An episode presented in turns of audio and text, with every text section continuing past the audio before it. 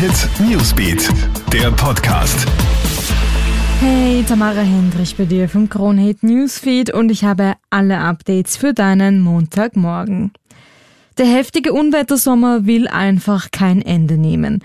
Im Süden Niederösterreichs laufen momentan noch Aufräumarbeiten, nachdem dort gestern schwere Unwetter ein Bild der Verwüstung hinterlassen haben.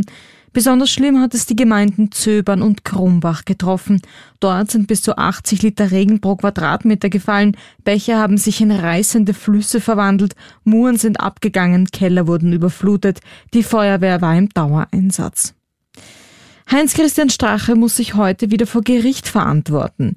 Der Prozess wird heute am Wiener Landesgericht fortgesetzt. Mit angeklagt ist der Eigentümer der Privatklinik Währing, Walter Grobmüller. Den beiden wird von der Wirtschafts- und Korruptionsstaatsanwaltschaft Bestechung bzw. Bestechlichkeit vorgeworfen.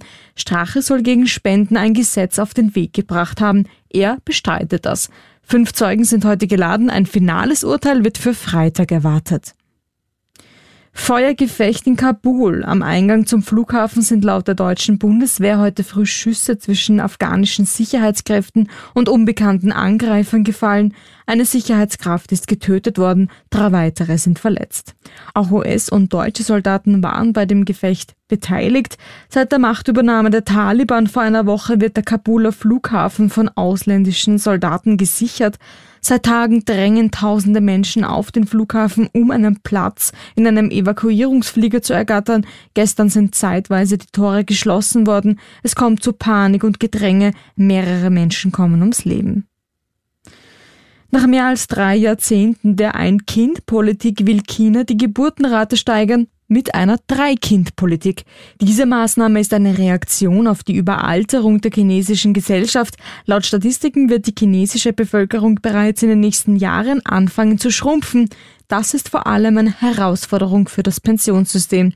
Von 1980 bis 2016 hat die Regierung ja eine strikte Ein-Kind-Politik geführt. Bei Verstößen drohten heftige Geldstrafen, Zwangsabtreibungen und Männerüberschuss waren die Folge.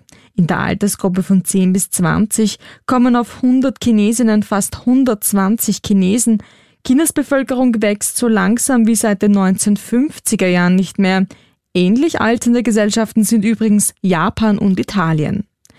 Das war's vorerst von mir. Alle Updates holst du dir wie immer im Kronehit Newsfeed oder online auf kronehit.at. Schönen Start in die Woche. Kronehit Newsbeat, der Podcast.